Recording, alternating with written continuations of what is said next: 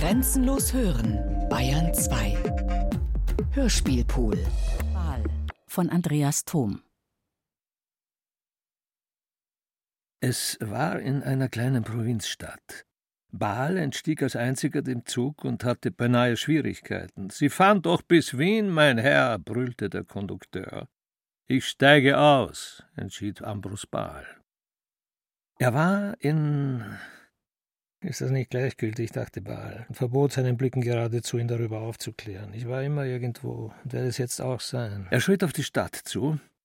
Sie war form- und zeitlos, keine jener zusammengestimmten Provinzstädte mit der baulichen Rücksichtnahme auf ein unbewohntes Schloss, keine jener Greisenstädte mit Furchen an den Häusern und einem Zittern in der Luft. Wo bin ich? fragte sich Baal nun doch und suchte nach einem Straßenschild. Ihm war, als ob er hier zeitlebens eingeschlossen bleiben müsste und nie erfahren dürfte, wo er sich befinde.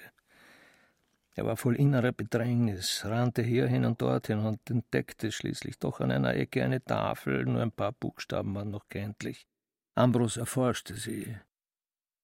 Hm, I und ein mehr gedeutetes als sichtbares E. Und er las nie. Ihn schwindelte. Was ist das für eine rätselhafte Stadt? Lässt mich aussteigen, lässt mich sie suchen und finden und verschweigt mir nun, wie sie heißt. Mache ich dieses Geheimnis aus ihr oder ist sie es wahrhaftig? Auf alle Fälle werde ich bleiben, sagte er später hin und stand auf einem Platz. Giebelhäuser mit niedlichen Balkonen, mit Putzscheiben und Torbänken, mit Begonien und Immergrün umgaben einen fröhlichen Brunnen. Ambros Pahl ging auf ein Haus zu, es hatte das freundlichste Gesicht und winkte mit einem weißen Zettel am Torgriff. Ambros las Schönes Zimmer bei Frau Marte Hellmann zu vermieten. Er trat ein. Guten Tag. Man führte ihn durch einen zwielichten Gang und über eine krachende Holzstiege hinauf in ein entzückendes Großmutterstübchen. Das Zimmer kostet neun Gulden für den Monat, mit Bedienung einen Gulden mehr. Macht vier Kronen pro Tag, entschied Baal und verbat sich jedes Wort darüber. Er zog seine Brieftasche und zählte das Geld im Voraus hin. Bis Ende September, sagte er und blickte auf. Ambrus Baal wohnte sich ein und wandelte sich um.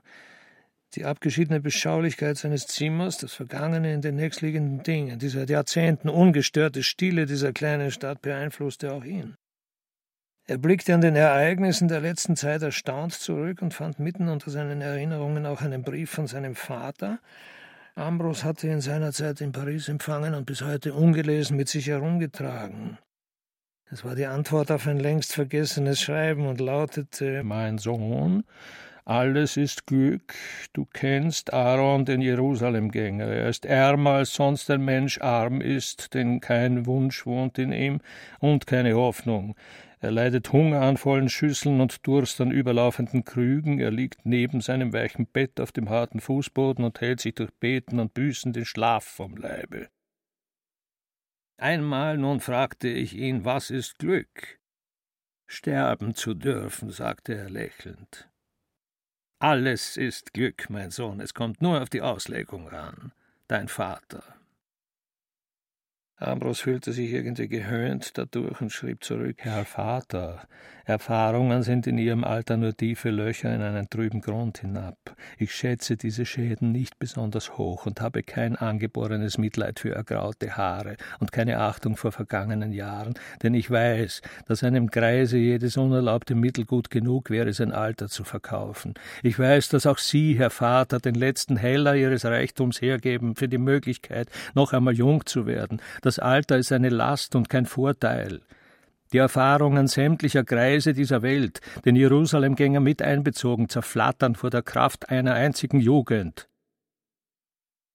Baal dachte nur kurze Zeit daran, das Schreiben abzuschicken und begnügte sich mit einem Telegramm, das seine gegenwärtige Adresse und den Satz enthielt: Es gefällt mir da und ich bleibe. Ein wundervoller Herbsttag lockte Ambros vor die Stadt hinaus, er schlenderte vergnügt umher, fühlte sich kräftig und gesund und hatte an den gewöhnlichsten Dingen seine größte Freude. Der blaue Himmel machte ihn entzücken, ein spätes Gänseblümchen bildete den Inhalt seines ganzen Glückes. Die Sonne breitete sich golden auf die Wege, Und Ambros schritt darüber hin, sang und pfiff und war so fröhlich, dass ihm zwei Kinder eine gute Weile nachliefen, weil sie spielen wollten und einen dritten brauchten. Baal ging unbekümmert dem schönen Tag nach, kam stundenweit abseits in ein entlegenes Dorf und musste sich nach der Stadt zurückfahren lassen. Der Wagen, auf dem er saß, war schlecht, rüttelte und schüttelte, knarrte und knirschte und holperte über jeden Stein, so dass sich Ambros mit beiden Händen festhalten musste und recht zerschlagen heimkam. Frau Hellmann stürzte ihm entgegen, ein Telegramm keuchte sie und zitterte vor Aufregung. Ambros faltete das Papier auseinander, warf einen Blick darauf hin und schlug sich mit der Faust gegen die Stirn. Wer ist gestorben? fragte Frau Hellmann bange. Ambros hatte sich nur vergessen und log völlig gelassen. Meine Schwester. Frau Hellmann schluchzte. Nun wird der Herr abreisen müssen. Ihre Tränen rannen fingerdick über die Wangen. Baal beruhigte sie. Ich bleibe. Frau Hellmann tröstete sich überraschend schnell. Ambros lief in sein Zimmer und nagelte das Telegramm mit wütenden Faustschlägen auf die Tischplatte, setzte sich breit hin und las mit der Stimme seines Vaters Na, also. Er dehnte das A über Gebühr aus und schnappte das O in der Hälfte ab. Es gelang ihm so gut und täuschend, dass er nicht aufhören konnte, sich damit zu quälen. Na, also. Warum habe ich den Anlass dazu gegeben? Warum habe ich mich überhaupt mitgeteilt? Man hat meine Lage doch nie begriffen und wird mich auch jetzt nicht verstehen. Da geschah etwas ganz Unerwartetes. Sein Freund Elias Lichtendorf trat ins Zimmer. Ambros Ball sprang auf und trug seine Hände hin. Wie kommst du? stotterte er wenig erfreut.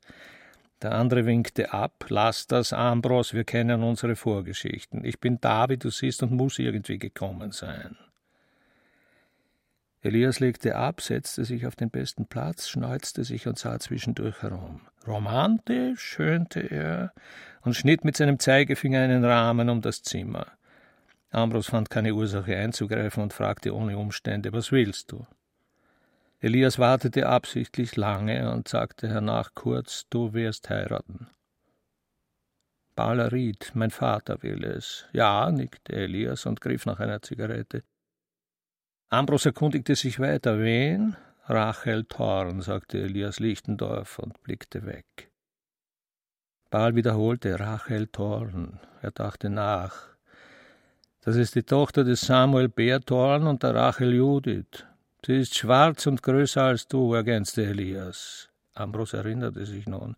Sie hat ein Muttermal an der linken Lende. Woher weißt du das? keuchte Lichtendorf. Meine Schwester hat es einmal erzählt, entschuldigte sich Baal. Sie schwiegen. Sie saßen einander gegenüber und rauchten und schwiegen. Dann nahm Elias Abschied. Grüß mir meinen Vater, bat Ambros Baal. Elias nickte. Und Rachel Thorn. Elias hörte nimmer. Ambros Baal schrieb einen Brief. Er tat dies beinahe täglich, nur aus dem Bedürfnis, den Verkehr mit seinem zweiten Dasein nicht völlig zu verlieren und dieses Zwischenleben über seine sehr vergängliche Vorläufigkeit genügend aufzuklären. Er schrieb diese Briefe meist an eine erdichtete Person, die er nach dem jeweiligen Bedarf bald so, bald anders nannte. Heute hieß der Eingebildete Mein guter Athanasius. Ich soll heiraten, das heißt doch, ich soll mein Geld teilen, meine Zeit zur Verfügung stellen, meine Gewohnheiten verabschieden, meine Schamhaftigkeit veräußern, meine Wünsche unterbinden, meine Einheit verlieren, mein Selbst opfern, meine Zuneigungen töten, meine Abneigungen verbergen, meine Ziele zerbrechen, meine Freuden verschenken, meine Leiden verdoppeln, meine Hoffnungen entlassen und meine Kräfte verschwenden. Ich kann dem Kelch nicht vollends auf den Grund sehen, denn sein Inhalt ist trübe. Ich kann also nur mit Ahnungen rechnen und mich noch geirrt haben. Nun der Gewinn, ich werde eine Frau haben. Das heißt doch, ich werde nie allein sein, nie zur Ruhe kommen, nie mich selber lieben dürfen, nie mich geben können, wie ich bin, werde mich zwingen müssen, höflich, vornehm und galant zu sein, Rücksichten zu haben und Ergebenheit zu heucheln. Ambrus zerbrach die Feder. Du bist in Galle getaucht worden und schreibst bitter, zürnte er. Und sprach sich selber leise vor, Rachel Thorn ist schön, in ihren Augen brennt die Begierde eines alten, kostbar gewordenen Geschlechtes, ihre Hände schließen sich vor Nerven und verbergen schlanke, wächserne Madonnenfinger vor den Blicken unzüchtiger Fremder. Einmal nur habe ich kurz die Schauer dieser Hand empfunden, sie glitt durch meine Rechte wie ein Taubenjunges und verließ mich als ein unersetzlicher Verlust. Ich habe Rachel Thorn seitdem nicht mehr gesehen. Ambros dämmerte eine Weile hin und überwand alle seine Einwände. Ich werde sie heiraten, sagte er entschlossen. Ambros kam heim. Er bezog ein Atelier im Haus seines Vaters, sechs Stockwerke hoch über dem Straßenpflaster, und verkehrte mit dem Lärm der Stadt nur flüsternd. Er liebte diese Ruhe über alles und genoss sie eine Woche lang ungestört. Eines Morgens aber klopfte es bei ihm. Sein Vater kam herein, ließ die Tür offen und setzte sich so ausgesucht bequem in einen Stuhl, als ob er darin sterben sollte, räusperte sich dann und sagte, es zieht. Baal stampfte mit beiden Füßen auf und knirschte, man macht eben, also verzeih deinem alten gebrechlichen Vater, wenn er dir zumutet. Ambros warf die Tür ins Schloss. Der alte Baal kicherte. Grillen, mein Sohn, nichts als Grillen. Der eine kann keine Trambahn fahren sehen, ohne aufzuspringen, der andere schläft nur von Nord nach Süd. Es gibt eben Käuze unter uns, die den besten Zoologen in Unordnung bringen und den tüchtigsten Psychiater verrückt machen. Du kannst neuestens keinen Menschen sehen, ohne Ekel zu empfinden, und ich lasse die Türen hinter mir offen. Grillen, mein Sohn, nichts als Grillen. Ambros ärgerte sich. Mache deine unerhörte Geste nicht, dieses infame Lächeln mit der linken Hand, das mir bis nun jedes Ideale ausstrich und der Alte stieß ein welkes, unzusammenhängendes Gelächter über die Lippen. Ideale! höhnte er und spie weit durch das Zimmer. Ambros überwand sich nur schwer. Was willst du noch? fragte er kurz. Salomon Ball gähnte laut und lange und sagte dann unwichtig, du heiratest Rachel Thorn. Wann? Bald, entschied der Alte, erhob sich mühevoll, schlürfte hinaus und ließ wiederum die Türe offen. Ambros klingelte. Ein Diener kam und verbeugte sich. Sind Briefe angekommen? erkundigte sich Baal. Nein, Herr, sagte der Diener, ging und schloss die Türe. Ambros atmete auf. Er holte später ein Buch aus dem Regal herab, blätterte und suchte, fand und las sich selber vor, las mit einer Inbrunst, wie man Gebete spricht oder Geständnisse stottert. Ich möchte einer jener Knaben sein, einer jener feinen Knaben, deren Angesichter Mädchenantlitze sind, so weiß und wohlgewaschen, so voll duftendem gebadet sein, nicht von dem einen täglichen Bade, das dem Schmutz gebührt. Ich möchte einer jener Knaben sein, einer jener bleichen Knaben, deren Augen leuchten in der Glut eines seit Ewigkeiten leuchtenden Lichtes, Augen, in denen die Geheimnisse Vergangener verbrennen, jener Vorgewesenen, die aufeinander folgen wie Zahl und Zeit, Menschen von Anbeginn Beginn, Menschen bis zum Ende.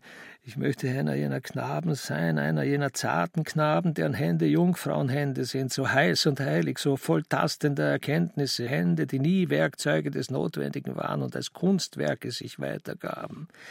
Ich möchte einer jener Knaben sein, einer jener schönen Knaben, deren Gehen Sinn einer Bewegung ist, nicht Mittel hinter einem Wunsche herzutappen, ein Gehen um des Raumes willen, dem Bedürfnis entsprungen, sich der Erde mitzuteilen, als ein Wunder, das in Unbeständigkeit sie unvergänglich doch durchwandelt.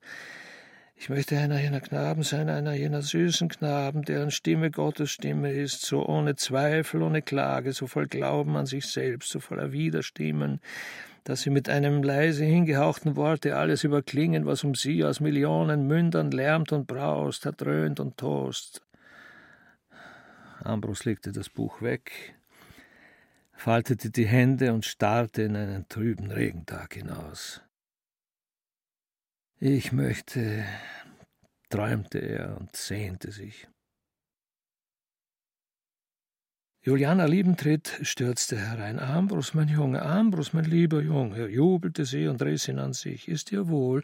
Hast du Schmerzen? Ich werde leben bleiben, wenn du mich nicht erwürgst, keuchte Ball. Juliana Liebentritt war seine Tante und hatte 39 Jahre zu verbergen und die Sage eines dramatischen Talentes aufrechtzuerhalten. Sie war noch Jungfrau, allen Bemühungen zum Trotz Kokotte zu werden. Sie hatte große runde Augen und einen spitzen Mund.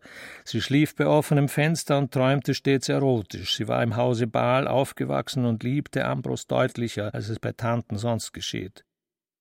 Juliana Liebentritt ordnete sich malerisch in einen englischen Fauteuil und schluchzte. Du bist grausam, Ambros, du bist unmenschlich grausam. Aber Tante, liebe, liebste Tante, entschuldigte sich bald. Tante, Tante, immer Tante. Soll ich Schwester sagen, Juliana? Ambros, warum quälst du mich? schrie plötzlich ein Weib und gab ein Geheimnis unbesonnen preis. Ich war noch jung mit dir und hoffte auf dich, ich war voraus und wartete, ich wurde alt und litt. Ambros zuckte mit den Achseln. Tante Liebentritt umarmte und küsste ihn. Ambros duldete alles. Er hielt den Mund hin, schloss die Augen und genoss ein unbestimmtes Wohlsein. Nur als Tante Juliana gar zu deutlich wurde, legte er sich hin und stöhnte: Ich bin ganz zerschlagen und zerbrochen. Ach, seufzte Juliana immer, ehe sie ging. Eines Abends fragte Ambros unerwartet Willst du mitkommen? Ja, versicherte Juliana eifrig und war in Kürze fertig. Sie riefen ein Automobil an und stiegen ein. Bald Platz 13, sagte Baal und zog den Schlag zu. Juliana Liebentritt drückte sich in den tiefsten Schatten. Sie fuhren kaum zehn Minuten, ein Lift wartete schon. Baal schaltete das zweite Stockwerk ein. Juliana hatte Herzklopfen. Ein Hotel bangte sie freudig und wagte nicht zu fragen. Bitte, sagte Ambros dann und stieß die Tür auf. Eine stattliche brünette Dame empfing sie lächelnd. Madame Bleu stellte Ball vor. Es war ein Saal da mit fünf Fenstern und vielen Logen. Ein großer Kronleuchter schüttete Licht herab auf etwa zwanzig Menschen, die teils auf Bänken lagen, tranken oder rauchten, teils Karten spielend um gedeckte Tische saßen oder tanzten. Ein Klavier klimperte den Takt dazu und eine rüde Männerstimme sang Lasset uns lieben, lieben und leben, lasset uns. Juliana zischte. Was soll das heißen, Ambros? Du siehst doch. Ich geh fort. Du wirst dich hüten, lachte Baal. Warum? Weil es dumm wäre, vor der endlichen Gelegenheit davonzulaufen und den Anschluss an den letzten Zug mutwillig zu versäumen. Du beleidigst mich, Ambros, damit du mir verzeihen kannst. Du bist impertinent. Das Leben fährt immer dritter Klasse, Tante. Nur die Menschen sitzen im Luxuswagen. Baal bekam Gesellschaft, eine kleine, kindhafte Person setzte sich ungeladen an den Tisch. Madame Bleu war schon bereit, kam her und wisperte: Einen Jungen habe ich, einen prachtvollen Jungen. Ihr Sohn, erkundigte sich Juliana Liebentritt. Ein feiner Bissen, schnalzte Madame mit der Zunge und rief einen Jüngling von wunderbarer Schönheit an den Tisch. Johannes zitterte es von seinen Lippen. Der Jüngling griff nach ihrer Hand. Gnädige Frau, stammelte er verlegen. Wer sind Sie? fragte Juliana und hörte kaum vor Erregung, dass er antwortete: Ich bin Techniker. Ich werde Brücken bauen, große, unerhörte Brücken. Johannes zeichnete Bögen in die Luft. Juliana Liebentritt lächelte ihm zu, das Klavier klimperte gerade einen Walzer an, sie tanzten. Ambros blickte seiner Gesellschaft an der Nase vorbei und musste zugeben, sie war als tadellos. Wer? fragte das kleine Ding an seiner Seite und zupfte ihn. Meine Schwester, log Baal. Die mit dem heiligen Johannes? Wer ist er? erkundigte sich Ambros und erfuhr. Er heißt Johannes und ist noch ein Kind, er kommt fast täglich und spielt mit der Sünde wie mit einer Katze. Er hat eine schöne Stimme und singt den ganzen Wagner auswendig. Wir lieben ihn alle und er mag eigentlich keine von uns. Er will sich das Schönsten und Besten schenken, sagte er, und hat sich bis jetzt noch nicht entschieden. Einmal wäre ich es bald geworden, doch er wurde schwach vor Angst. Die niedliche Verderbtheit lachte, dass eine Weile lang alles still wurde und ihr zuhörte. Baal flüchtete hinaus. Es wurde Mittag, Baal erwachte inmitten einer süßen Müdigkeit, stand auf und badete, ließ sich bekleiden und empfing ein kleines duftendes Billet. Verehrter Herr, ich lebe, bin gesund und erwarte Sie, Ihre Rachel Thorn. Ambrose Baal ging hin. Er musste warten. Dann hörte er eine tiefe Frauenstimme nebenan sprechen und er bebte. Rachel, flüsterte er und fühlte es kalt werden in seinem Blute. Darauf redete ein Mann, Ambros horchte, erkannte auch diese Stimme und errötete. Baal fühlte Finger nach ihm zeigen, klopfte an und trat hinein. Ein Mensch flüchtete aus dem Zimmer und hatte des Elias Rücken. Baal übersah das. Er stand einem großen, schwarzen Weib gegenüber und küsste eine kühle Hand. Ambros Maria Baal, sagte er sich vorstellend und empfand das Lächerliche dieser Zeremonie erst, als Rachel ironisch knicksend rezitierte: Rachel Rebecca Salome Martha Thorn. Ambros wusste sich angegriffen und unterlag freiwillig. Rachel setzte sich in einen großen Stuhl, legte die Hände ineinander und blickte ihn neugierig an. Wir heiraten uns, ich liebe sie nicht, ich werde sie nie lieben können. Ambros Baal erhob sich. Rachel versuchte einzulenken. Verstehen Sie mich recht, es heiraten viele, die vorgeben, einander zu lieben und erst nachher wissen, wie unausstehlich sie einander hassen. Baal verstand. Er küsste wieder die kühle Hand und ging.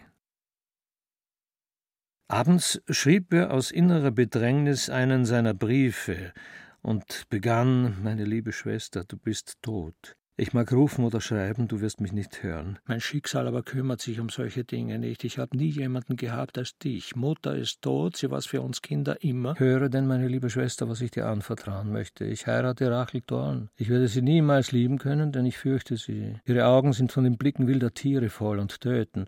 Ihre Hände zucken über unverrichteten Verbrechen. Ihre Haare. Oh, du weißt ja, denn Rachel Thorn war deine größte Feindin. Vater will es. Das Bankhaus Baal soll sich mit dem Hause Thorn verbinden das will derselbe Vater, der dich herzlos aus dem Leben wies, weil du nicht Werkzeug seines Willens warst. Deine Liebe war groß, Schwester, und dein Tod schön. Ich werde hässlicher sterben, denn ich bin feige.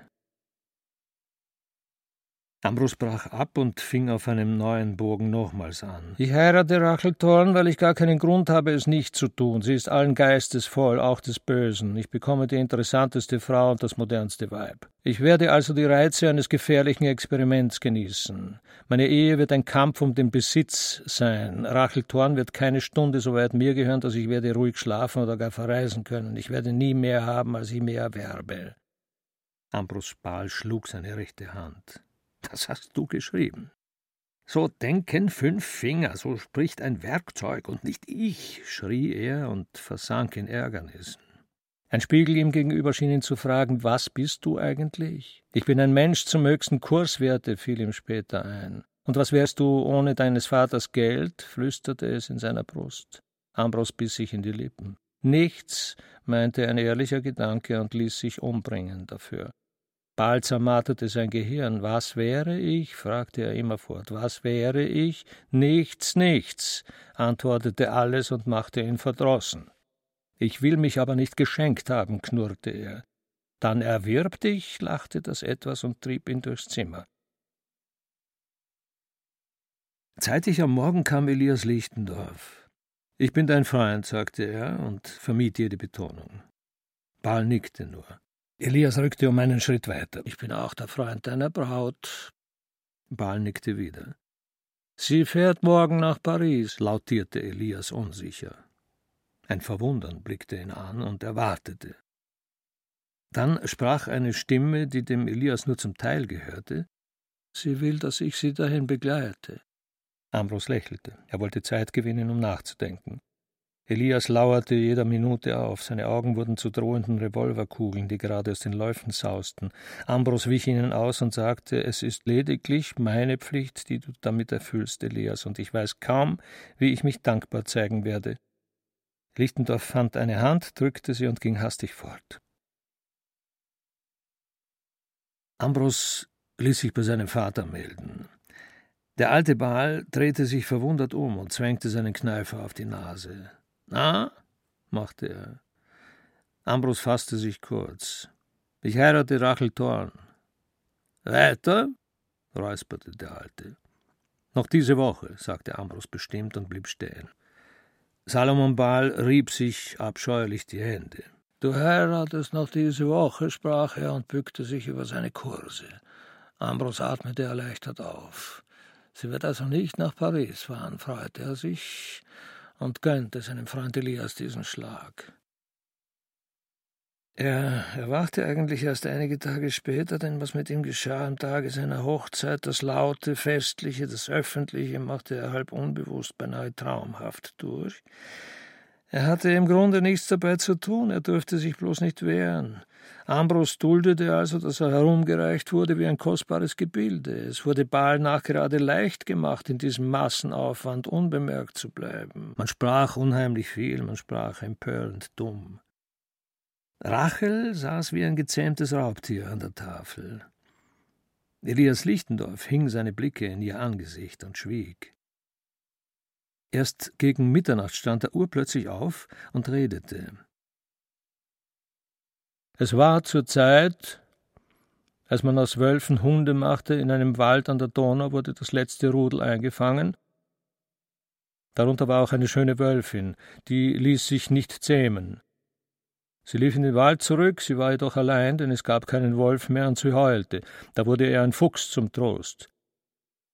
Die schöne Wölfin wusste ihn bald zu schätzen, zur Liebe aber blieb nicht lange Zeit, man fing sie abermals und hütete sie grausam. Nur List konnte sie retten. Die stolze Wölfin unterwarf sich also scheinbar, sie leckte ihren Peinigern die Hände und lag wochenlang so still an ihrer Kette, dass man sie frei ließ. Sie wurde der beste Hund, nur ihre Pflicht als Hündin zu erfüllen weigerte sie sich. Einmal kam sie zur Jagd mit in den Wald, die Wölfin war dabei verschwunden, zwölf Knechte suchten sie, pfiffen und bliesen, doch erst auf dem Heimweg fand sie sich im Rudel, und nach einigen Monaten warf sie drei kleine Füchse. Elias setzte sich. Ambros lächelte schon aus Gewohnheit. Die Gäste blickten einander verlegen an. Rachel Thorn allein hatte verstanden. Sie nickte. Ja. Man ging befangen auseinander. Elias hatte wieder mal etwas verdorben. Ambros und Rachel fuhren nach Hause, sie waren beide ernst und hätten doch am liebsten lachen mögen über sich und alle. Ambros ließ sich in seinem Zimmer in den breitesten Sessel fallen und atmete vielleicht zehnmal auf. Dann machte er Toilette, er wusch sich gründlich und brachte die Händedrücke kaum alle von den Fingern. Er bohrte seine Ohren rein, aber es sumste weiter von Gelächter und Geschwätz. Er zog Riechwasser in die Nase, doch es stank immer noch nach Speisen und Zigarren. Er spülte seinen Mund aus und spie das Wasser weit in die Schüssel zurück. Dann legte er sich auf den Divan, schloss die Augen und genoss die Ruhe wie einen frischen Trunk. Ich bin abgeschabt, zerkratzt und zerrissen, stellte er fest, ich bin ausgesogen und angeödet. Da hörte er Schritte ober sich und sprang auf.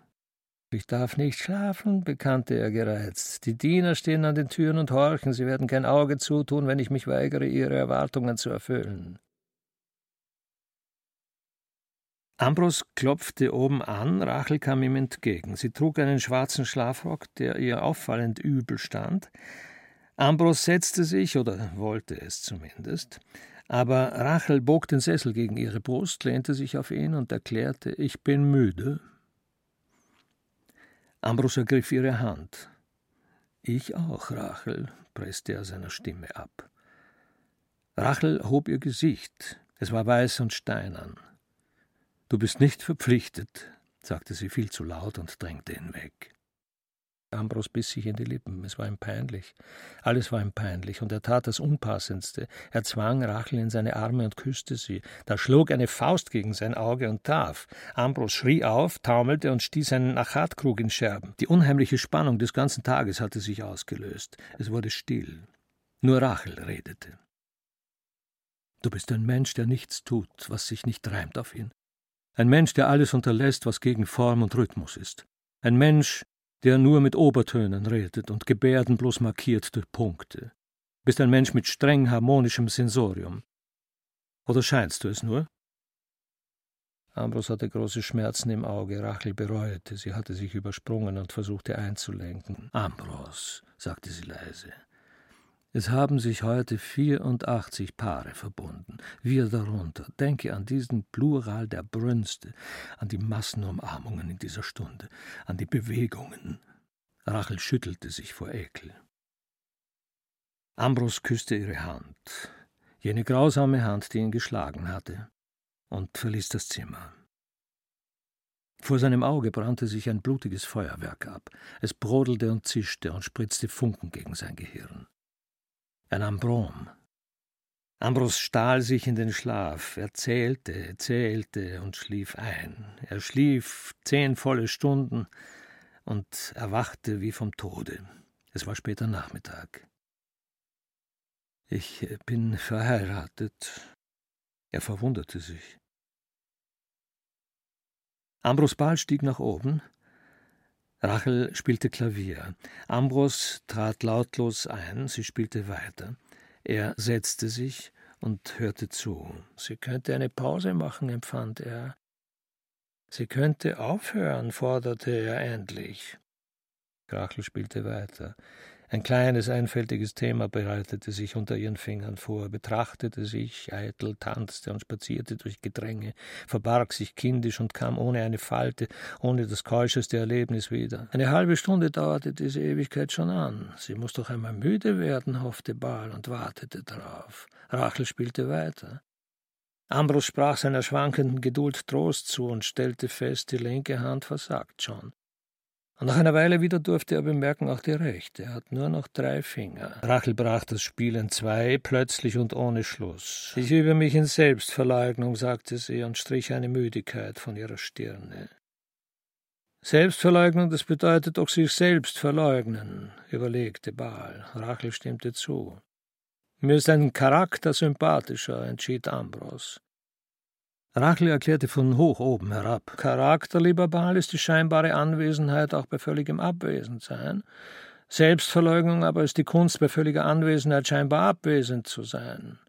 Ambrose verbeugte sich, dankbar lächelnd. Rachel ließ sich nicht beirren und fuhr krampfhaft fort.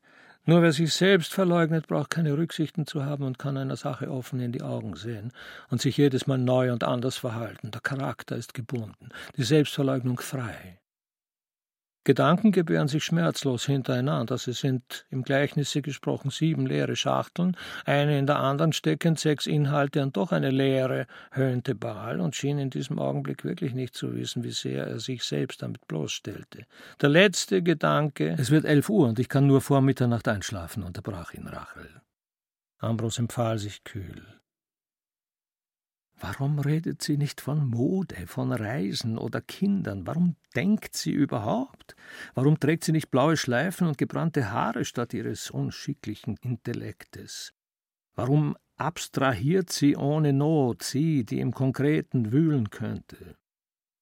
So ärgerte sich Ambrus Ball in seinem Zimmer. Ein Diener kam herein und legte Holz in den Ofen. Baal saß weggewendet und fühlte dennoch, wie ihn die Blicke dieses Menschen suchten. Er drehte sich um. Was hast du mir zu sagen, Josef? fragte er. Nichts, Herr, versicherte er eine Verlegenheit. Wie lange dienst du uns schon? Sechsunddreißig Jahre. Baal wiegte anerkennend den Kopf. Auf mich können Sie sich schon verlassen, gnädiger Herr, flüsterte der Diener und machte Ambros stutzig. Muss ich mich in meinem eigenen Hause verlassen können, Josef? Der Diener schwieg. Baal blickte ihn an. Rede! Josef zog sich zurück. Herr Elias, schweig! schrie Ambros Baal. Elias Lichtendorf ist mein Freund. Er kam in Raserei. Ambros lief in einen Mantel eingehüllt halbnackt in Rachels Zimmer. Rachel lag bereits zu Bett, schnellte empor und zeigte stumm gegen die Tür hin. Rachel, jauchzte Ambros und warf sich hin. Rachel, schluchzte er und hing sich an ihren Hals. Sie rangen miteinander, sie kratzten, schlugen und bissen, sie bluteten über Gesicht und Hände. Ambros war stärker, er gewann. Er wollte auch besitzen, doch er konnte nicht. Ein Lachen steinigte ihn, ein kaltes, hohnhartes Lachen. Rachel zog einen winzigen Revolver unter ihrem Kissen hervor und ließ den Hahn springen. Du hast nichts verloren, mein lieber Baal, denn ich war noch lange nicht dein, höhnte sie und gab einen Schuss gegen die Decke ab. Er war beinahe lautlos, nur ein unheimlicher Pfiff bohrte sich Ambros in die Ohren und durchstach sein Gehirn. Baal zitterte und kam kaum über die Stiege hinab. Er überlegte, wie er sich töten könnte. Er wollte sich erhängen, aber sein Gefühl für Schönheit lehnte sich dagegen auf. Baal begnadigte sich also. Sein Ehrgefühl zeigte sich freilich nicht einverstanden damit. Es stieg in seine Brust hinab und beschwerte sich über den ungerechten Ausfall dieser Hinrichtung. Baal schrie herum, lärmte und herrschte. Rachel schickte nach ihm, Baal ging hinauf. Rachel begrüßte ihn stumm, eine Spannung drängte sie auseinander, sie waren nie verbunden gewesen, und doch hatte sie diese Nacht getrennt. Ambros fühlte das und bereute nichts. Ich habe eine Bitte an dich, sie ist es, solange als ich Grund habe anzunehmen, dass sie gewährt wird. Andernfalls müsste ich fordern. Gib mich auf ein Jahr frei.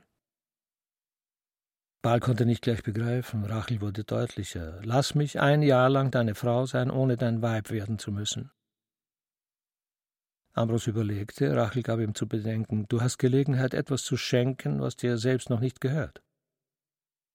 Ambros Baal wollte nicht daran erinnert werden und sagte kurz Ja. Rachel bedankte sich nicht, sie stand auf, schritt an ihm vorbei aus dem Zimmer und reiste ab. Paul erfuhr erst nach einigen Tagen, dass seine Frau in Paris weilte und wurde bedenklich. Er ging in das Restaurant Gruß und spionierte. Elias pflegt hier zu speisen, wusste er. Der Mittag schlich vorbei, die Gäste verloren sich, Paul saß allein im Saal und vertraute sich dem Kellner an. Ist Herr Lichtendorf verreist, versicherte eine Dienstbeflissenheit und war stolz darauf, es zu wissen, am Dienstag.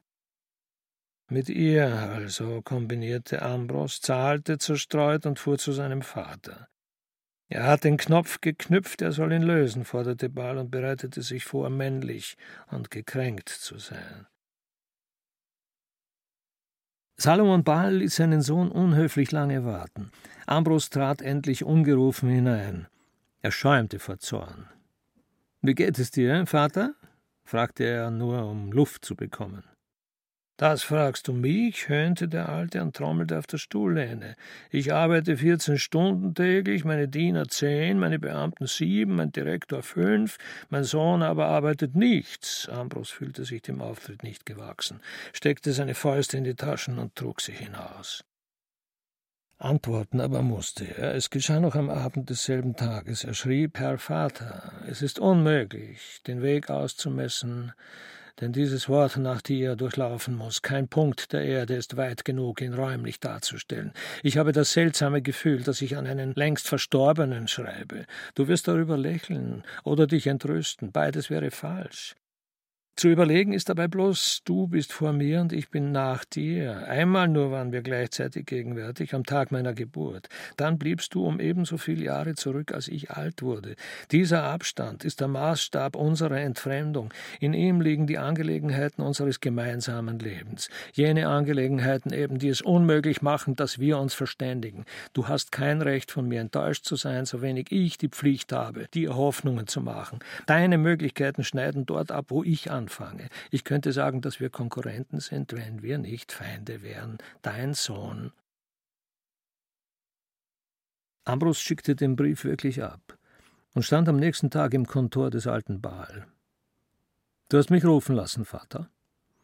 Ja. Du wünschst mich zu sprechen? Ja. Bitte. Vor allem bin ich nicht gekränkt, näselte Salomon und schob die Falten aus seiner Stirne zurück. Ich habe auch nicht die Absicht, dir Vorstellungen zu machen, dich zu ermahnen oder sonst moralisch zu rühren. Dir jedoch kann geholfen werden, du zeigst Zähne und ich gebe dir Gelegenheit zu beißen. Du rasselst mit einer Kette, die ich nur loszubinden brauche, um dich frei zu machen. Du lebst von meinem Geld und machst mir Vorwürfe, dass ich es erworben habe. Du schämst dich meines Reichtums und fühlst dich veranlasst, ihn hinauszuwerfen. Ich will dich dieser guten Tat entbinden. Geh und erhalte dich. Ambrus räusperte sich. Es ist, es ist in der Tat, begann er unsicher und wurde zu seinem Glück unterbrochen. Ein Diener meldete, Graf Razi. Du kannst drüben warten, sagte Salomon bald zu seinem Sohn und ging dem Grafen entgegen. Ambros aber wartete nicht. Er hütete sich überhaupt, darauf zurückzukommen und mied vorläufig seinen Vater gänzlich. Nur mit sich selber führte er große, gewalttätige Reden. Ich bin Maler, Dichter, Schauspieler und Tänzer. Ich bin, wenn schon nicht Musiker, so Musikant. Ich bin im Grunde alles, nur kein Mathematiker. Ich kann Professor oder Diplomat werden. Ich bin der Entwurf zu einem neuen Goethe. Ich bin der beste Darsteller des Menschlichen. Ich bin die Skizze aller Möglichkeiten und mir allein bleibt überlassen, welche ich ergreife. Ich werde arbeiten, werde unerhört, unmenschlich arbeiten. Ich werde Geld verdienen und mich hinauszahlen aus der fatalen Vaterschaft. Ambrose Ball begann sofort damit. Er holte alle seine Bilder zusammen, sie lagen auf dem Dachboden, hingen in den Zimmern oder waren an Bekannte verschenkt worden. Ambros fuhr einen Tag lang in der Stadt herum, lief Stiegen auf und ab, drückte an Klingeln, klopfte an Türen und sagte seine Formel auf: Ich mache eine Ausstellung und bitte um meine Bilder. Er brachte sie heim. Fünfzig Bilder waren es im Ganzen. Sie sind alle gut, meinte er achselzuckend und schlug fünfzig Nägel in die Zimmerwände. Eine Ausstellung muss zusammengestimmt werden wie ein Klavier, erklärte er den unverständigen Dienstboten. Was dort die Saiten sind, sind hier die Farben. Ambrus Bahl schrieb an den Direktor eines ersten Kunstsalons, der Herr beeilte sich zu kommen. Ich werde ausstellen, empfing ihn Bahl und führte den Erschrockenen herum. Der Direktor schritt von Wand zu Wand. Sehr interessant, sehr originell, wiederholte er beständig und suchte nach einem Vorwand wegzukommen. Ball merkte nichts. Sehr originell, versicherte der Direktor unentwegt, räusperte und schneuzte sich, putzte seine Brille, zog abermals die Taschenuhr und entwischte fluchtartig. Baal schickte ihm seine gesamten Bilder in einer Stunde nach. Der große Tag fing an, Baal saß unter seinen Bildern und nahm Abschied. Es ist neun Uhr, sagte er und dachte, in einer Stunde habe ich euch verloren. Und mich gewonnen, jubilierte sein Ehrgeiz. Es wurde zehn Uhr und niemand war gekommen, die Auktionäre freuten sich und machten Witze, der Direktor tröstete, Baal wartete, er wartete vier Stunden lang und ging dann heim. Ambrus kam nach Hause. Rachel hatte ihm geschrieben, mein lieber Baal, ich mag Geheimnisse nicht, sie übertreiben, und das äh, könnte mir die Wirklichkeit verderben. Elias ist bei mir. Äh, vielleicht habe ich bloß vergessen, dir davon Mitteilung zu machen. Er ist übrigens mit deiner eigenen Erlaubnis mein Gefährte. Du erinnerst dich doch wohl noch. Es haben sich seitdem unsere Verhältnisse ja nicht geändert, von ein paar Formalitäten abgesehen. Wie lange ich hier bleiben werde, weiß ich nicht. Paris ist schön und meine Liebe hat erst angefangen, es zu umschließen. Auf jeden Fall komme ich unangemeldet und bin ebenso plötzlich da, als ich fort war, deine Rachel. Ambros antwortete nicht. Er war stark beschäftigt, seine herbe Enttäuschung hinter sich zu bringen. Seine Bilder waren soeben vollzählig wieder angekommen und verdarben Baal den letzten Rest von guter Laune. Er rief den Direktor telefonisch an. Wir stehen uns nur entfernt gegenüber, ich sehe Ihr Gesicht nicht. Sie können also ehrlich sein, ohne mich beleidigen zu müssen. Zu Diensten, Herr von Baal, schnarrte es zurück und schien sich zu verbeugen. War die Begeisterung vorher nach Ihrer Überzeugung echt? sondierte Baal. Gewiss. Warum versagte dann das andere? Ideale sind billiger. Man kauft doch sonst. Man kauft Hosen, Pferde und Häuser. Das heißt, man bezahlt den Schneider, den Rosshändler und den Baumeister. Kunstwerke werden für Geld verschenkt. Wer sie nimmt, ist ein Sammler, wer sie bezahlt, ist ein Mäzen. Und Sie meinen, dass niemand einen Millionär zu seinem Stipendisten machen wird? Danke, zwang sich Baal zu sagen und läutete ab. Er war gereizt und empört, er war rasend, nahm ein scharfes Messer und zerstörte alle seine Bilder. Das beruhigte ihn, und er schloss die ganze Angelegenheit durch einen pfiffigen Gedanken ab. Wenn ich arm wäre, würden Sie gekauft haben, sprach er. Nur der Reichtum meines Vaters hat mich am Erwerb verhindert. Ich habe ihn dadurch verdient. Er grub die Hände tief in beide Säcke und besann sich der Behaglichkeit seines Lebens und gelangte zur Erinnerung an Rachel, seine Frau. Sie ist in Paris, sagte er halblaut und blickte sich um. Warum ist sie nicht bei mir und warum bin ich nicht bei ihr? Ambros grübelte darüber nach und wurde verdrossen und traurig. Er war plötzlich verliebt und sehnsüchtig geworden. Er wurde auch töricht und schrieb nach Paris, liebe Frau, darum bitte ich dich, komm und sei, was du bist, deinem Ambros. Tage vergingen. Ambros lebte in banger Erwartung. Da kam dieser Brief an. Lieber Freund, Rachel ist krank, sie liegt zu Bett, ich schreibe nach ihren Worten. Sie sagen zu dir, ich komme nicht und bleibe, was ich bin. Elias. Ambros las lange an diesem kurzen Brief und hatte ihn noch immer nicht in allen Enden ausgelesen, dann lachte er. Es klang hart und trocken und brach plötzlich ab. Baal erinnerte sich, wie Rachel seine Frau geworden war, wie sie ihn geschlagen hatte und beinahe auch erschossen hätte, wie sie ihm ein Jahr der Freiheit erpresste, nach Paris reiste und Elias mitnahm. Ambros erinnerte sich und erkannte spät genug, sie betrügt mich, schrie er auf und hämmerte mit beiden Fäusten gegen seine Brust. Bin ich blind gewesen? Fuhr er sich selber an. Bin ich taub gewesen? brüllte er wild und verzweifelt, schlug alles Zerbrechliche im Zimmer klein, ohrfeigte einen unschuldigen Diener und stürzte aus dem Hause fort. Ich werde ihr die Augen ausstechen und sie nackt auf die Gasse peitschen, schwur er. Ich werde sie meinen Dienern schenken und noch dafür bezahlen. Ich werde sie einem brünzigen Gorilla überliefern. Baal rang sich die unmöglichsten Vorstellungen ab und gab ihnen seine Frau hin. Oh, drohte er und knirschte mit den Zähnen. Rachel wird getötet, Elias aber wird zerrissen. Ambros Baal telegrafierte nach Paris, komme sofort. Er war bleich und zitterte. Er konnte sich kaum auf den Beinen halten. Da ging die Tür auf und Tante Juliana stürmte herein. Ambros, mein Junge, rief sie und fiel ihm um den Hals. Baal freute sich diesmal wirklich über ihren Besuch. Wo kommst du her? Von daheim. Und wo gehst du hin? Zu dir. Ambros blickte sie ungläubig an. Na, mach doch keine solchen Blicke, mein Junge, und friss mich nicht, lachte Juliana, setzte sich auf seinen Schoß. Du bleibst? fragte Baal vorsichtig. Juliana nickte. Über Nacht? Wenn du willst, Ambros, wenn du es nur ein bisschen willst, dann habe mich. Sie kamen überein, oben in Rachels Zimmer zu schlafen. Oben stand nur ein Bett.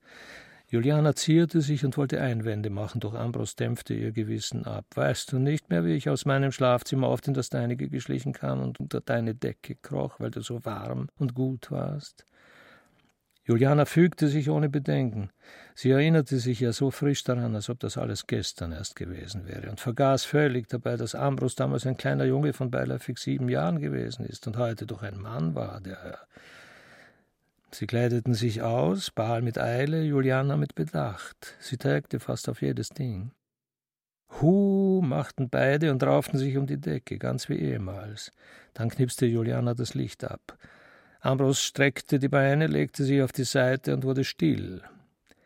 Gute Nacht, sagte er noch, atmete immer ruhiger und länger, gähnte, seufzte und schlief ein. Juliana war enttäuscht und beleidigt. Sie stieg vorsichtig aus dem Bett, kleidete sich an und verließ das Haus. Noch in dieser Nacht schrieb sie Ambros, ich habe dich geliebt und werde dich mein Leben lang unglücklich weiterlieben müssen. Ich habe dich vergessen wollen und vergaß mich selbst so weit, dass ich Liebe durch Genuss ersetzen wollte. Gestern war ich am Ende meiner selbst, ich lief zu dir und du. Juliana warf sich hin und schluchzte, dann fügte sie noch an, ich reise nach Bolivia. Tante Juliana. Ambros schlief bis in den Tag hinein, erwachte überrascht in Rachels Bett und wusste von nichts. Er nahm die Dinge, wie sie waren, pfiff ein paar schlechte Melodien und verspürte Lust, Außergewöhnliches zu leisten. Er war sich nur nicht klar darüber, was es sein müsste, und überließ sich einem Zufalle, von dem er annahm, dass er ihn irgendwo erwarten würde. Da trat Salomon Baal herein. Du? erstaunte Ambros. Der Alte nahm Platz, indes er sagte, Du könntest Rachel zurückrufen. Ambros starrte ihn an. Warum? Weil ihr Paris nicht gut tut, grinste Salomon und räkelte sich erläuternd. Ambros trat näher hin, holte zu einer Ohrfeige aus und konnte nur noch im letzten Augenblick eine Gebärde aus ihr machen. Weißt du etwas? fragte er aufgestachelt dass sie wie Tauben leben, zusammen essen und trinken, miteinander ausfahren, Arm in Arm spazieren gehen, dass sie Vergnügungen besuchen, Eheringe tragen und Tür an Tür wohnen. Ambros fragte nicht wer. Salomon Baal wartete eine Weile, doch Ambros rührte sich nicht. Der Alte erhob sich. Du könntest sie zurückrufen, wünschte er noch einmal und machte sogar die Türe hinter sich zu. Ambros blieb sitzen, rauchte zehn Zigaretten hintereinander und blickte unverwandt auf einen gelben Fleck im Teppich. Dann sprang er auf. Rachel bleibt in Paris, schrie er seinem Vater durch das Telefon zu und lebte diesen Tag auffallend laut und lustig. Abends aber brach seine Erregung dennoch aus. Er wollte sich eben niederlegen, warf den Rock ab, riss die Krawatte herunter und fing plötzlich an, mit dem abwesenden Salomon zu streiten. Du hast mich mir selbst gestohlen, alter Dieb, hast mich gebunden und verkuppelt, hast mich entwertet und verkauft, deinen gemeinen Interessen zu gefallen, hast mich verraten und geopfert. Ich könnte frei sein, könnte.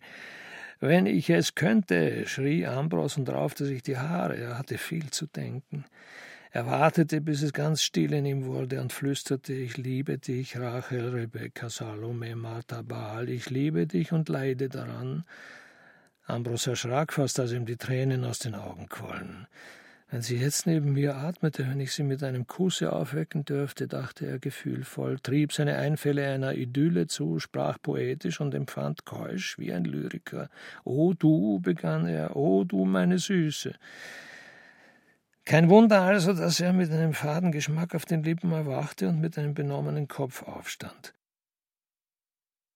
Bahls Dasein war ein zwischen Stimmungen und Launen unter Zufällen und Anlässen treibendes Freigut, das sich jedem jederzeit antrug und froh war, wenn es besessen wurde. Er wollte immer mitten in einer umfangreichen Rolle stehen, er war überzeugt, dass die meisten Menschen nur aus Langeweile sterben und beschäftigte sich sinnlos. In einer solchen Anwandlung tat er eines Tages in das Bankhaus seines Vaters und verlangte Arbeit. Der Direktor machte Vorstellungen, er fand Einwände und bat schließlich geradezu, auf diesen unerwarteten Entschluss zu verzichten. Baal wollte nicht, ließ sich in einen Stuhl fallen, nahm eine Feder in die Hand und war bereit. Salomon kannte seinen Sohn und gab ihm wertlose Inventarien zur Prüfung. Ambros rechnete stundenlang und legte Gewicht darauf, nach Bankschluss immer noch dazusitzen und zu addieren. Dieses Wiederkauen von Zahlen ist doch ein recht wenig menschenwürdiges Geschäft, sagte er und wollte seine Tätigkeit im Bankhause Baal beschließen. Er trat bei seinem Vater ein und versäumte mit dem Anfang seine Absicht. Ich habe schon lange mit dir zu reden, Ambros, begann der Alte in gerührter Tonart. Ich bin alt geworden und darf müde sein, mir ist keine Rast gegeben worden, und ich werde sterben, ohne mich nur einmal wirklich ausgeruht zu haben. Ich will mich damit so wenig loben, als ich dich schelten wollte. Wir können beide nichts für uns und sind wahrscheinlich gezwungen immer auseinandergegangen. Nun aber will mir scheinen, dass wir uns doch getroffen haben. Vielleicht hast du gefühlt, dass ich krank bin und zu Ende gehe. Salomon wartete auf einen Einwand, aber Ambros schwieg. Es war ihm unangenehm, dass sich die ganze Fassung so unerwartet wie bestimmt gedreht hatte. Sein Vater seufzte. Du hast mich nie geliebt, ich weiß, mein Sohn, ich weiß es und verzeihe dir. Ambros lachte roh auf, schritt hinaus und ließ die Türe offen. Der alte Baal erhob sich mühevoll, wankte hin, machte die Türe zu und brach zusammen. Man fand ihn bewusstlos auf. Am nächsten Morgen trat der Hausarzt Dr. Silberberg in Ambrosens Zimmer. Ihr Vater ist schwer krank, berichtete er trocken und lehnte jede weitere Verantwortung ab. Ambros konnte sich nicht gleich einstellen darauf, sie fuhren miteinander hin. Baal Senior lag wachsgelb in seinem Bett und war über Nacht unkenntlich geworden. Ambros erschrak vor so viel Hässlichkeit und erlebte den grausamsten Triumph seines entarteten Gehirnes. Er stand am Totenbett seines Vaters und kritisierte. Dr. Silberberg bat um den Beistand zweier Professoren. Wozu? fragte Ambros Bahl und vergaß damit, dass bei dem Tode eines reichen Mannes Konsilien von vier, fünf Ärzten üblich sind. Ich kann doch nicht allein, entrüstete sich der Hausarzt. Und warum nicht? Weil, weil. Der Fall ist doch höchst einfach und sein Ausgang ohne Frage. Ja, gewiss, ja. Also, es würde mir aber übel genommen werden, wenn ich allein. Ambros begriff, bald danach saßen etliche Kapazitäten der Stadt über den Kranken zu Gericht und verkündeten nach kurzer, aber kostbarer Überlegung, dass der alte Baal im Sterben liege und keine Hoffnung mehr rechtfertige. Die Herren drückten ihr Beileid aus und blieben pflichtgemäß ernst, nur als sie bezahlt wurden, lächelten sie höflich und verschwanden. Dr. Silberberg blieb zurück. Salomon Baal starb zwei Nächte und drei Tage lang und war noch immer nicht tot. Ambros hatte bereits an Rachel nach Paris gedrahtet. Mein Vater ist gestorben. Rachel packte ihre Koffer. Elias riet ihr ab. Wenn dir geschrieben worden wäre, Salomon Baal wurde geboren, wärst du hingefahren? Nein. Wozu also jetzt? Rachel fand keinen triftigen Grund. Willst du den toten Baal sehen oder den lebendigen? Du wirst albern, lieber Freund, und bist doch nur eifersüchtig. Sage vorsichtig. Warum? Deine Zustände, die gehen doch nur mich an. Rachel, muss ich dich fragen, wo du dein Kind verbergen willst? Er wird es nicht bemerken. Du bist dicker geworden. Ich sehe bloß besser aus. Elias schob die Achseln hinauf und sprach kein Wort weiter darüber. Sie fuhren mit dem nächsten Zug ab von Paris. Ambros war überrascht. Er hatte wirklich nicht darauf gerechnet, dass Rachel kommen werde. Überdies lebte oder starb sein Vater noch immer und gab zu den peinlichsten Erklärungen Anlass. Ambros zeigte sich verwirrt, obwohl er bloß belästigt war. Er hatte Rachel nur kurz begrüßt, sie kam auf einen flüchtigen Besuch ins Sterbezimmer und hielt sich abseits im Dunkeln. Ambros beachtete sie kaum, vielleicht mit Absicht. Er wollte Zeit gewinnen, sich auf einen entscheidenden Angriff vorzubereiten. Elias wohnte im Hotel, dort besuchte ihn Rachel, sie küsste ihren Freund und versicherte, es geht alles gut. Rachel fühlte, dass sich etwas in ihr abwandte von ihm und zog sich zurück. Du bist feige, sagte sie und zuckte mit den Mundwinkeln. Dein Mut ist Übermut, warnte Elias. Und deine Liebe Eigenliebe, stritt Rachel und verdarb den letzten Tag ihres Glückes. Elias war verstimmt und seine Freundin kam ernüchtert nach Hause. Ambros lehnte im Hausflur und rauchte, er grüßte nicht. Rachel blieb vor ihm stehen und blickte auf, er grüßte noch immer nicht. Rachel wollte vorbei, war es schon zur Hälfte, kehrte um und fragte, wie geht es deinem Vater? Er kann sich nicht genug sterben, scherzte Ambros unpassend und warf die Zigarette weg. Er begleitete Rachel hinauf. Rachel fühlte eine deutliche Veränderung seines Wesens und bangte davor. Er ist männlicher geworden, fand sie, und begann ihn zu betrachten. Ambros ging fester und stand aufrechter als früher. Seine Hände sprachen weniger und markierten nur noch Punkte oder Rufzeichen. Sein Gesicht verriet ihn nicht so unbedacht wie einstmals, und in seiner Stimme klang ein Grundton von Überzeugung mit. Ambros ist sympathischer geworden, bestätigte Rachel und schmolz ihren Widerwillen auf einen geringen, bedeutungslosen Pflichtteil ein. Salomon Baal räumte sich unterdessen aus dem Wege und röchelte. Um elf Uhr in der Nacht versuchte er zu sprechen. Dr. Silberberg richtete ihn auf, der alte Baal war nicht mehr zu erkennen. Gegen zwölf Uhr sprach er wirklich. Aaron lügt. Man träufelte ihm Öl auf die Zunge. Das Sterben i kein Glück, schluchzte ein Sterbender und starb. Ambros und Rachel verließen das Zimmer. Du fährst nach Hause, befahl er, und erlebte, dass die stolze Rachel ihrem Freund Elias ein Versprechen brach und sich fügte. Ambros ordnete noch in der Nacht die dringendsten Angelegenheiten. Er berief den Direktor des Bankhauses zu sich, übergab ihm die Vollmacht zur Weiterführung der Geschäfte, unterzeichnete den vorbereiteten Kontrakt und empfing den Schlüssel zum Tresor seines verstorbenen Vaters. Dann fuhr er nach Hause. Es war vier Uhr morgens. Nun bin ich mein eigener Herr, sprach er sich selber an. Ich verfüge über 40 Millionen Kronen und habe mich vor keinem Menschen zu verantworten. Ich kann jeden meiner Wünsche ungestraft erfüllen, ohne den faden Nachgeschmack von Reue zu empfinden, kann tun, was mir beliebt, kann lassen, was mich verdrießt, kann immer sein, wie ich gerade bin. Ball stockte. Hat es mir denn bisher an einem einzigen dieser Vorzüge gemangelt? fragte er enttäuscht. Nein, antwortete etwas in ihm und lachte ihn aus. Ambros begann das Leben zu verachten. Es hat nur einen einzigen Inhalt, und der ist animalisch, sich selbst zu erhalten. Wie der Einzelne das löst, ist für den Zweck belanglos. Die Art oder Unart der Masse gibt eine Gesamtheit der Formen, die wir mit Kultur fremd genug bezeichnen. Es kommt dabei nichts wesentlich Tieferes heraus als eine komplizierte Technik des Genießens und ein absichtlicher Umweg über die natürlichsten Vorgänge. Baal schlürfte seinen Tee und lehnte sich zurück. Es ist gut, dass man nicht drei, vier Väter hat. Diese Sterbestunden sind entsetzlich langweilig und anstrengend. Ah, Baal gähnte und schlief ein. Zeitlich am Morgen ließ sich Elias Lichtendorf melden. Er wollte kondolieren. Er wollte eigentlich bloß nach Rachel sehen, die gestern nicht gekommen war. Ambros Baal lehnte den Besuch entschieden ab. Ich habe keine Zeit, ließ er unverblümt sagen und ging in seinem Zimmer lärmend auf und ab.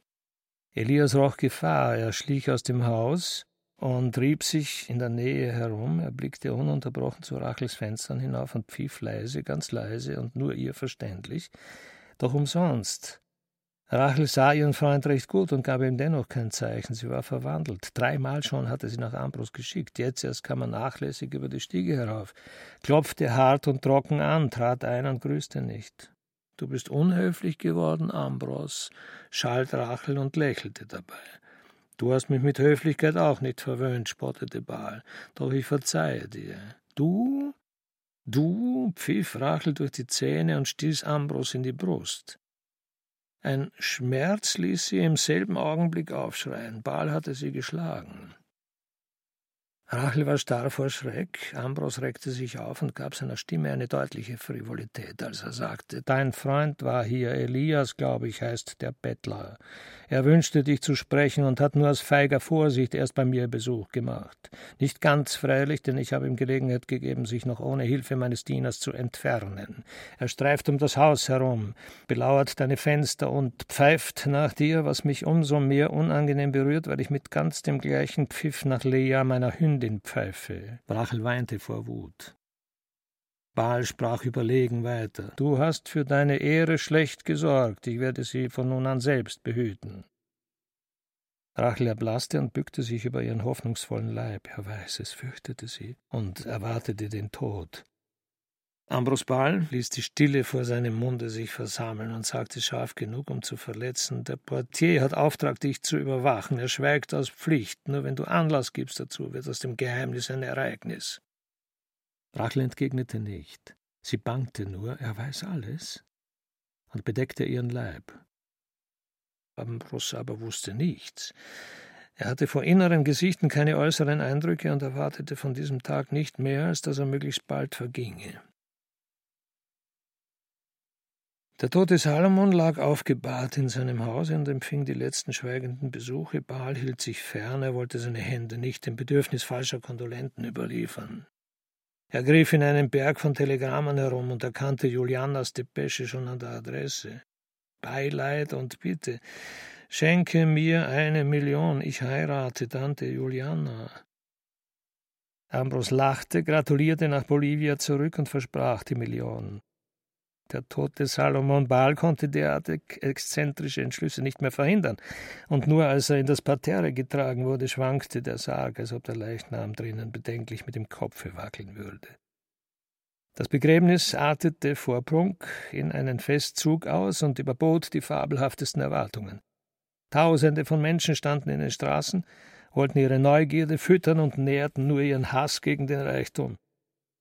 Unzählige Brutalitäten, Diebstähle, Totschläge, vielleicht auch Morde nahmen ihren ersten Anfang in dem Leichenzug des Salomon Baal. Rachel saß in einem abgesperrten Wagen an der Seite eines fremden Menschen. Ambros hatte ihn gemietet, er bürgte ihm für seine Frau. Elias wollte sie entführen. Er hatte sich bedenklichem Gesindel anvertraut und war verraten worden. Baal hatte gut dafür bezahlt. Rachel ahnte nichts und ergab sich scheinbar. Sie spekulierte, in ein paar Tagen ist alles vorüber, der Alte vergessen, Ambros beschäftigt und ich frei. Rachel fand ihre Lage sogar höchst belustigend.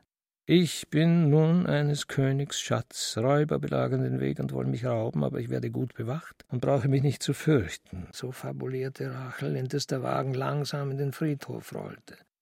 Man stieg aus, Salomon Baal wurde bestattet. Ambros folgte dem Sarg in die Gruft hinab. In dem Gewölbe stand ein Sarkophag mit einem bronzenen Barrelief. Etta Baal verkündete eine goldene Schrift. Ambros stand vor dem Bildnis seiner Mutter. Sie war schön, flüsterte er befriedigt und griff mit den Händen in das erzene Gesicht. Salomon war beigesetzt, Ambros sperrte die Gruft ab, er posierte in der Empfindung, eine symbolische Handlung zu begehen und bedauerte, für diesen Augenblick nicht eine stimmungsvolle Rede einstudiert zu haben. Es ging auch so, mit einer kleinen Störung. Elias hatte sich in den Friedhof eingeschlichen. Er stand abseits und schrieb für Rachel ein paar Zeichen in die Luft. Ambros ließ ihn verhaften. Elias schoss, die Kugel schlüpfte einem Leichenträger durch den Hut, Polizisten schlugen den Attentäter nieder, Rachel schrie, der fremde Mann hielt sie im Wagen fest und fuhr mit ihr nach Hause. Ambros empfing die letzten Kondolenzen und kam nach. Die gnädige Frau ist krank, meldete Josef und lief um den Arzt. Rachel befand sich in unheimlicher Erregung, sie weinte, glühte und fror. Der Arzt traf sie im Bette liegend an und musste sich darauf beschränken, seine Diagnose auf Distanz zu stellen. Rachel ließ sich nicht untersuchen. Ambros redete ihr zu, es nützte nichts. Rachel ließ sich nicht untersuchen.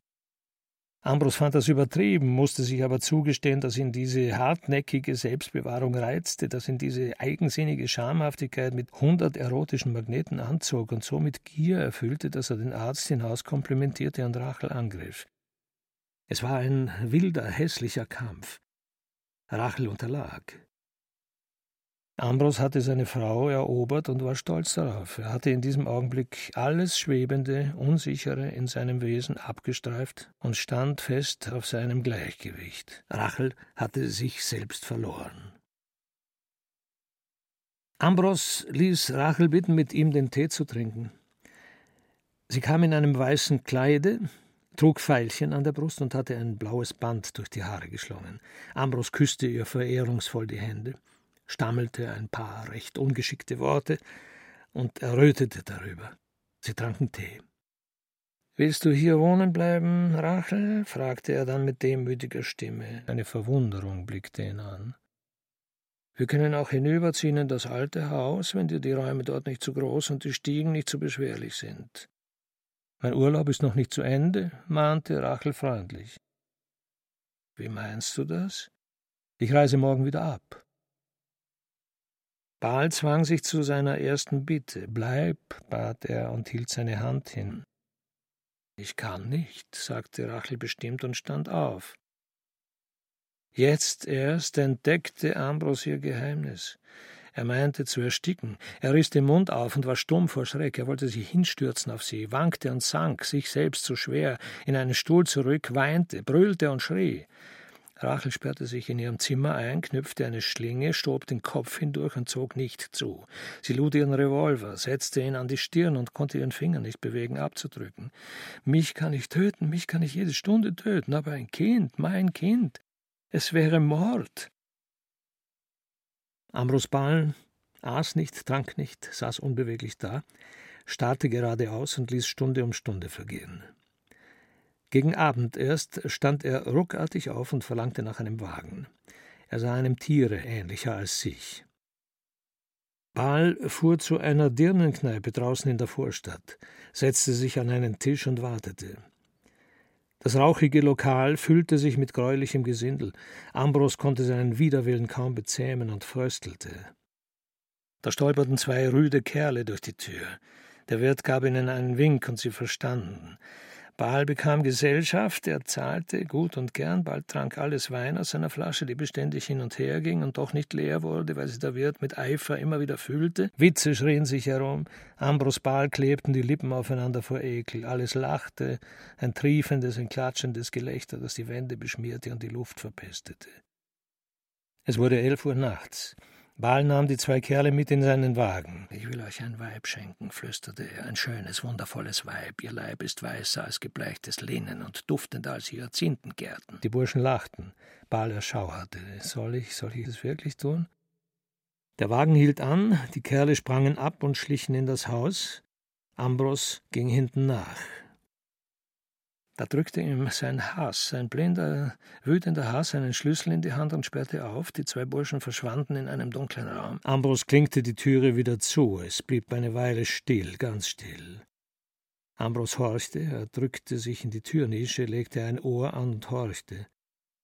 Jetzt riss ihn ein Schrei zurück. Er presste ein Ohr fest an das Schlüsselloch, hielt den Atem an und hörte einen turbulenten, obszönen Lärm, hörte Keuchen und Stöhnen, Ächzen und Quietschen, Schreien und Gurgeln, Wiehern und Fluchen. Ambros wurde geil erregt und verging sich an seiner Mannheit. Als die zwei Kerle kamen, hockte er in einer Ecke und blickte sie blöde an. Ein Fuß stieß gegen ihn. Bale erhob sich und taumelte die Stiege hinab, die Burschen ihm nach. Sie waren zerkratzt und zerbissen und bluteten an den Händen und dem Gesicht. Ambros schenkte ihnen seine Brieftasche mit Geld, schleppte sich in sein Zimmer, fiel auf den Boden hin und blieb liegen. Der alte Josef stolperte am Morgen über ihn. Ich diene nun schon 36 Jahre, begann er seine einzige Reflexion und endete wie immer, aber das ist mir noch nie passiert. Ambros Bahl nahm ihm den Fall nicht weiter übel, kleidete sich um und ging gedankenlos in den Salon zum Frühstück. Juliana hatte geschrieben, mein lieber Junge, danke für das Geld, ich kann es nur nicht ausgeben, weil es von dir ist, du weißt doch. Mein Mann, ich habe geheiratet, ist Trainer. Bob, so heißt nämlich mein Mann, weil seine Großmutter einmal drei oder vier Monate lang in London gelebt hat und man das Englische nimmer losbringt, auch wenn man zufällig und simpel in Kirchberg am Wechsel, denke nur, auf die Welt kommt wie dieser Robert Eichinger, der nun mein Mann ist. Wir bleiben übrigens nicht mehr in dem schmutzigen Bolivia. Wir übersiedeln nach Francisco. Dort werde ich ein Kind bekommen. Ambros legte den Brief weg. Rachel fiel ihm ein. Ob sie lebt? Ob sie kommt. Da ging die Tür auf und Rachel schritt herein. Ambros erhob sich steif. Guten Morgen, sagte er. Rachel setzte sich. Sie war noch schöner als gestern. Baal betrachtete sie heimlich. Tante Juliana hat geschrieben, sprach er und hielt den Brief hin. Danke, flüsterte Rachel und schlürfte behaglich ihren Tee. Ambros begann zu zweifeln. War ich betrunken? Habe ich geträumt? Er blickte auf und bemerkte, sie ist bleicher und müder, ihre Lippen glühen und sind zersprungen, ihre Hände zittern, ihre Augen. Baal zweifelte nimmer. Er konnte nur nicht begreifen, wie sich ihm Rachel in dieser Lage noch so unbefangen aussetzen konnte oder wollte, wie man überhaupt nach solchen diffamierenden Ereignissen noch so unbekümmert weiterleben durfte. Ambros räusperte sich und begann so nebenhin. Es ist diese Nacht in meinem Hause eingebrochen worden, ohne Motive scheinbar, denn die Verbrecher haben keinen eruierbaren Schaden hinterlassen, das heißt, wenn nicht etwa du. Es konnte oben noch nicht nachgesehen werden, weil du schliefst. Ich weiß von nichts, sagte Rachel und lächelte unbefangen. Der alte Josef will jedoch Schreie aus seinem Zimmer gehört haben, erzählte Baal. Ich träume oft recht toll, gab Rachel zu. Ambros fürchtete, verrückt zu werden. Er stand auf, trat an Rachel heran und erblickte auf ihrer ihm ständig abgekehrten Wange eine tiefe, rot entzündete Kratzfurche. Dirne! schrie er, spie aus und ging. Rachel öffnete ein Amulett an ihrem Halse, nahm eine weiße Pille heraus, warf sie in den Tee und vergiftete sich. Ambros kam erst spät am Nachmittag nach Hause. Der alte Josef lehnte an der Mauer und meldete, die gnädige Frau ist. Er konnte es nicht sagen. Baal hatte das erwartet. Er stieg langsam, langsamer noch als sonst, die Stufen in das Stockwerk hinauf und fand Rachel tot in ihrem Bette liegen. Ambros fühlte nichts als Hass. Dr. Silberberg hielt ihm eine Hand hin, in der Furcht, Baal könnte in seinem Schicksal ertrinken. Sie wissen doch, Herr Baal, begann er und zeigte auf die tote Rachel in der Meinung, dass ihm Ambros entgegenkommen würde. Sie wissen doch, Herr Baal, dass Ihre Frau, er blinzelte ergänzend. Ambros drehte sich um und ging. Sich guter Hoffnung, hörte er noch sagen und schloss die Tür. In seinem Zimmer las er Julianas Brief zu Ende. Dort werde ich ein Kind bekommen. Ich freue mich schon so darauf. Es wird ein Junge oder gar ein Mädel. Gottlob, dass es nicht zehnerlei Geschlechter gibt, man weiß doch wenigstens so ungefähr, worauf man sich zu freuen hat. Wenn es ein Junge wird, dann heißt er Ambros. Wenn es ein Mädel wird, heißt es Maria. Auf alle Fälle so wie du. Bob hat schon Yes gesagt. Er ist ein vernünftiges Tier und glaubt gar nicht, dass ich dich liebe. Wir aber wissen es. Mein Herz und deine Tante Juliana. PS, kommst du nicht einmal zu uns herüber? Nein, antwortete Ambros Baal. Da erreichte ihn eine vertrauliche Information seines Advokaten. Er schrieb, Elias Lichtendorf leugnet, er ist viel zu klug, um irgendeinen Paragraphen aufzusitzen, und ich habe wenig Hoffnung, mir ihre Anerkennung zu erwerben. Unsere Gesetze sind im Hinblick auf etwas schwach begabte Individuen entworfen worden und lassen dem intellektuellen Zwischenraum genug hindurchzuschlüpfen.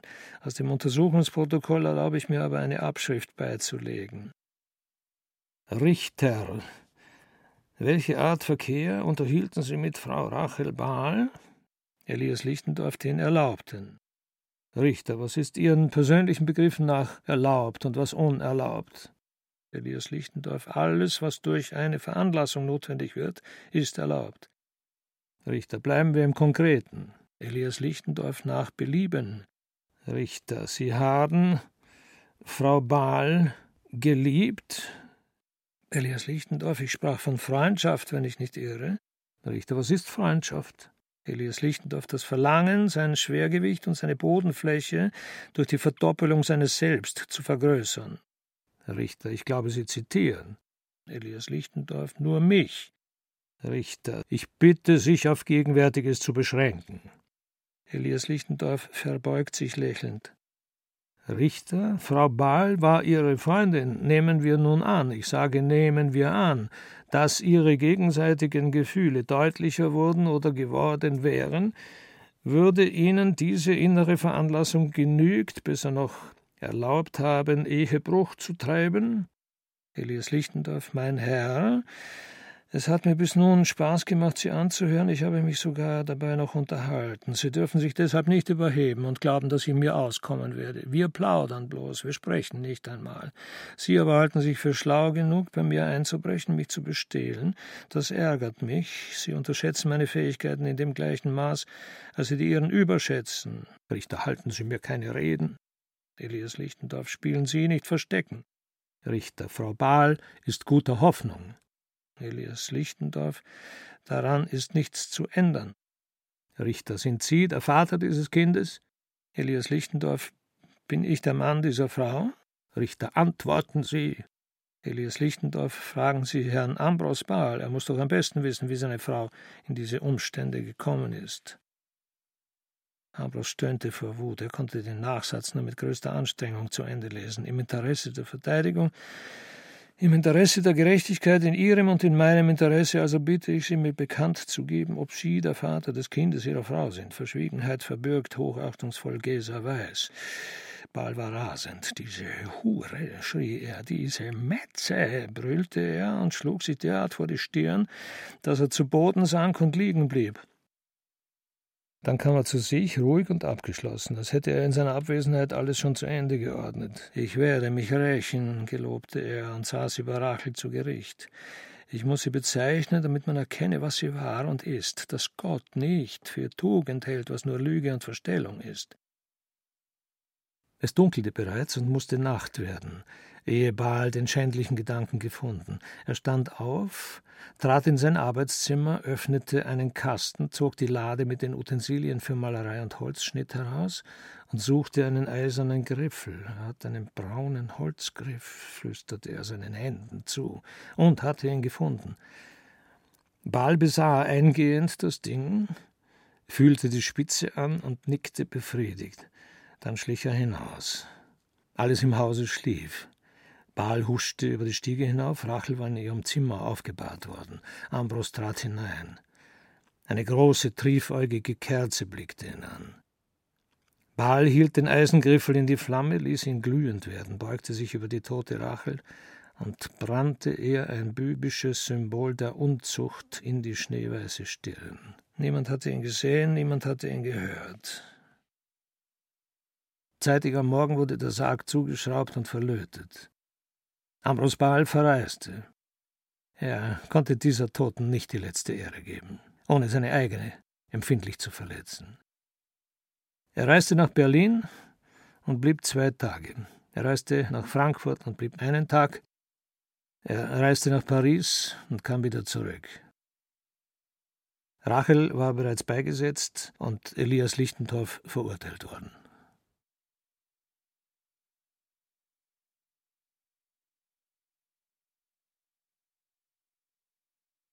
Baal von Andreas Thom mit Wolfram Berger.